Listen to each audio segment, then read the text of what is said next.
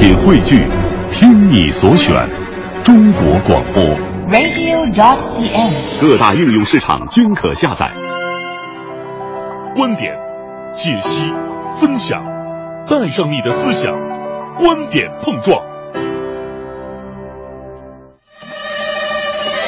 观点约架，今日话题：人脸识别，您敢用吗？还记得看电影里边那些人脸识别的场景吗？还记得科幻影片里面各种高科技的产品吗？还记得马云的人脸识别吗？时代在发展，科技在进步，我们把不可能变成了可能。人脸识别技术马上进入到我们的生活中。南京理工大学成功完成了人脸识别的开发，并且已经有商业银行把这项技术购买下来。以后去银行真的是带脸就可以了吗？两位评论员卢静和于峰观点针锋相对。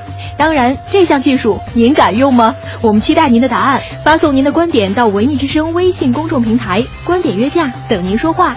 得奖品不用人脸识别。人脸识别听起来是挺高科技的一个样子，至少我们现在我我自己是没有接触到这个人脸识别哈，呃，这有点像我们平时上下班打卡这个事儿啊。以前呢，谁到单位写个名儿，要不呢就真的有那个卡片儿，往放那打卡机里滴滴滴啊打一下。现在呢，很更多的单位是用这个指纹打卡啊，这个指纹扫描呢，好像之前最早也是你放在十年前也是在电影里才能看得到。这人脸识别，相信很多朋友呃也有生活当中用得到的，也是用到这个打卡上面。当然了，更多是在这个影视作品当中里边看过。不过就有新闻说了，现在啊，国内的这个人脸识别已经开发的非常非常好了，而且已经有银行购买使用了。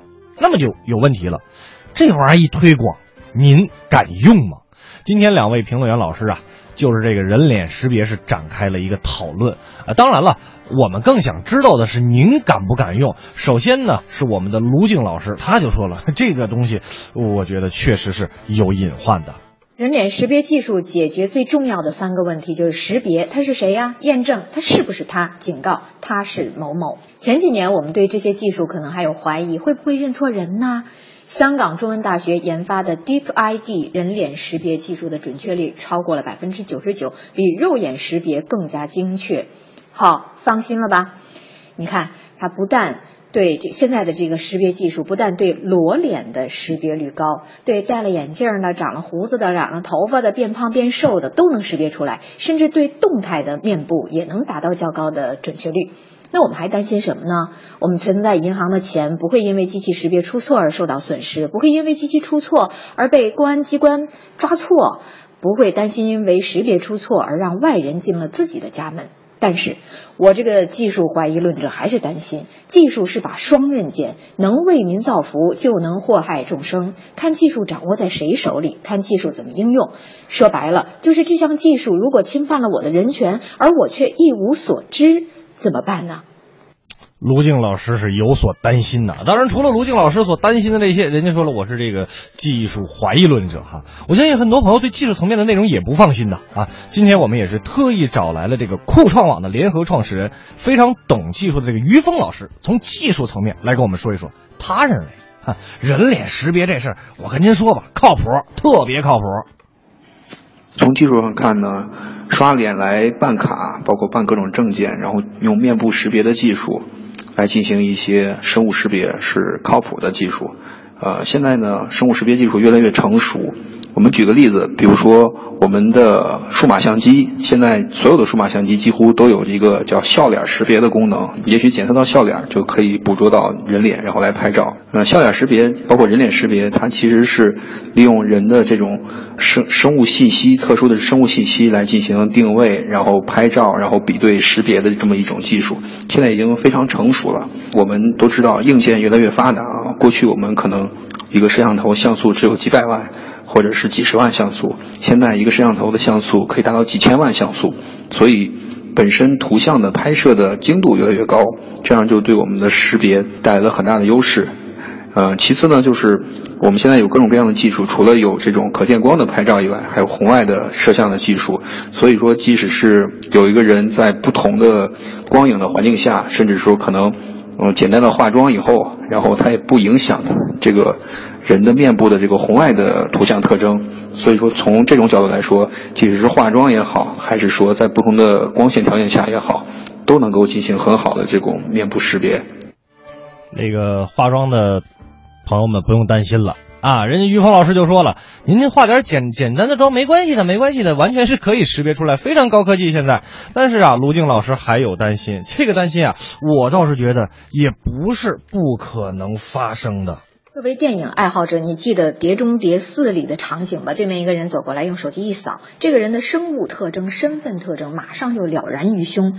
还有电视剧《疑犯追踪》当中的情节，将要找的人的照片发到识别系统，马上就能够通过大街上的摄像头找到正在活动的这个人，定位他，追踪他。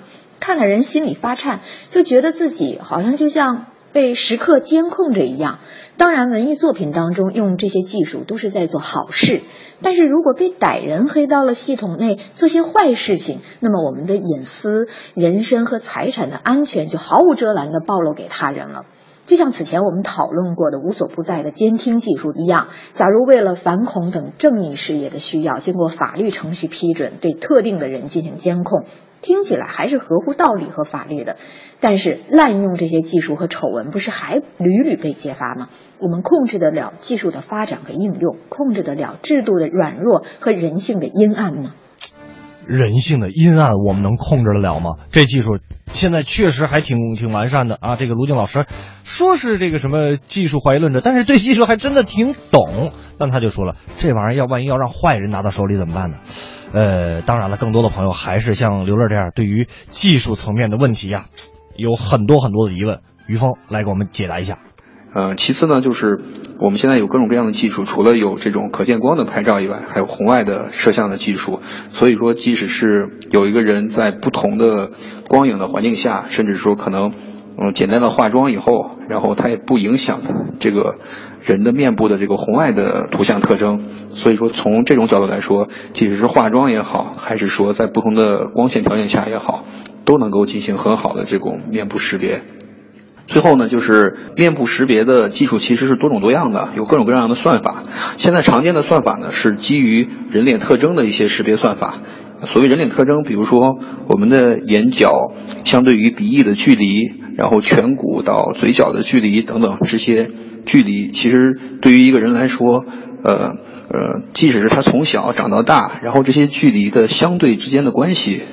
是相对固定的，当然刚才呃也有人说到，就说整容的问题，整容除非是比较大规模的整容哈，啊那可能会变化比较大，但是我们也知道，如果是说一个人整容整的比较厉害，然后要去公安局备案的，要重新拍摄这个身份证的照片的，所以说一般来说我们不会做那么大规模的整容，所以人脸识别在这些领域其实也是没有问题的。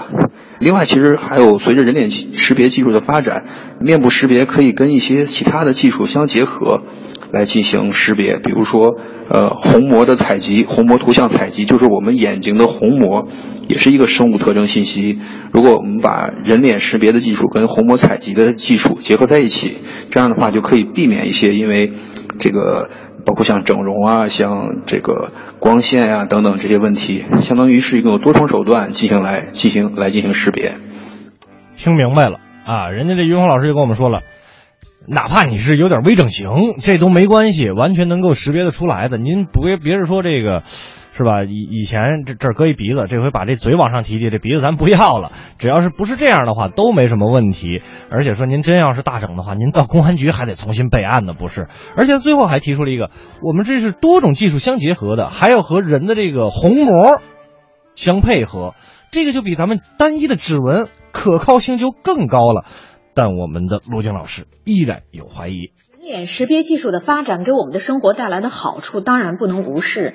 相比较密码，它更准确、安全，盗用的难度就是被黑的几率更小。对那些大大咧咧、忘性很强的朋友来说，更是福音，再也不用因为忘了带钥匙而花几百块钱请开锁公司帮忙了。但是，所有的便捷背后都是复杂技术的支撑，越复杂的技术牵涉的方方面面就越多，一旦出现技术故障，引发的麻烦也就更大。假如出现技术崩溃的趋势，势必造成剧烈的社会心理恐慌，甚至导致社会动荡。假如不幸成为事实的话，那后果简直就是不堪设想。我现在还能回想起二零零零年新世纪到来的前夕，人们对自己银行的账户可是担心了。新技术好，但是我们要时刻备份着人本身最优越的技能。比方说，各个国家都会需要心算能力超强的人才，以防备计算机运算出现被攻击或者崩溃的时候，能够保证世界还是基本在运行着。啊，我们陆静老师呢是既对这个技术啊非常的了解，也对他提出一些质疑。但是我们这个于峰老师，因为人家是搞技术的，人家就告诉这个东西现在确实靠谱，确实是很可靠的。呃，五科，如果是你，你用不用？我 本来在没有听到两位评论员的这个论述之之前哈，我心里就是持怀疑态度，我觉得打鼓了吧？对呀，肯定有点恐慌啊。但是后面哈，听过他们的这个详细的解读之后哈，稍微踏实了那么一点儿点儿。尤其刚才于峰老师说哈，除了有这个指纹啊，包括刷脸啊，还要结合这个虹膜、哎可见光、红外等等，我觉得再看一看吧。也也不是说立马就敢用哈。对对对对对。呃，对这事儿呢，大家讨论还挺热烈的。我们来看一下，哎，我发现很多，这我想问问你们，你们都是什么单位的啊？这萌小小就说我们单位早就用上人脸识别了，上下班签到，呃，好像是通过眼睛来测量的。哎呀，这是虹膜吗？啊，说说有时候这个头发帘挡住了，眼睛就扫不上。这个咱们改天应该就是做一个小调查，大家都是什么这个专业什么出口的？你你有什么单位的？你啊，我我们都没有啊。然后冰月也说了，人脸识别我们天天用啊，天每天上班刷脸，下班刷脸。更可气的是，黑着灯脸都能叫出名字来。这就是那个红外嘛？应该是红外它是不受那个光线的这个限制。对，就说了想翘班都没用，我就想问问，哪死鬼发明的这是？大师兄也特好玩，人脸识别敢用啊！我们单位就是用人脸识别打卡，你看这个都是用人脸识别。上班下班，他说大家脑袋这叫一个痛啊。嗯，呃，倒不是不好用，是太好用了，没办法帮忙打卡。哎，这个你看，不过人酸菜牛肉面就说了，说这个指纹都可以做这个指纹的指纹的膜、嗯、啊，有我知道某宝上好像有卖的是吧？那何况脸呢？哎，你做一脸膜不就完了吗？刚才我、哎、这也是属于高科技。哎，这刚才这个猛子还说了，说如果说利用现在这种三 D 打印技术，我就照着我的脸打一个，哦是不是以后别人拿着我这个脸也可以去取钱了呢？哎呦喂，这你看看。呃，这个炉子的胡桃也说，关于人脸技术，我肯定不敢用。五年前我体重不足百斤，可是今天我五十五公斤。如果几百几年之后我六十公斤，五年前存入五十万，我还能取得出来吗？这个于峰老师就刚才就解答了嘛，这是按照比例来的。您不是说您胖就胖一个地儿，不是？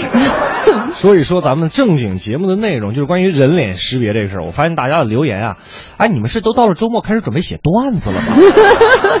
啊，特别特别的逗哈！你像这个多米空间就说了，手机锁上用过，还挺方便的，但是有时候需要识别好几次。嗯、像我这样容易这个胖瘦脸的，银行会不会系统崩溃呀、那忒火了呀！他崩溃了，那都是他的责任。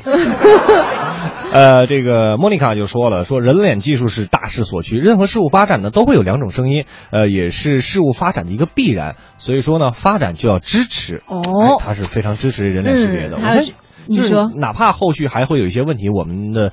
技术人员也会慢慢慢慢来解决的嘛。对呀、啊，现在就是一个变化的时代嘛啊。嗯、韩先生说了，我敢用啊，任何新技术出来都要有一段适应时间。对，银行卡刚出来的时候也有反对的声音，现在也普及了呀。对，因为它确实比存折要方便很多嘛，对吧？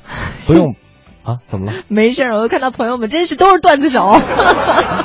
呃，这个梁磊就说，嗯嗯嗯，还是算了吧。我的天哪啊！毕毕了业长六十斤，别说电脑识别我了，我拿着身份证去银行办卡。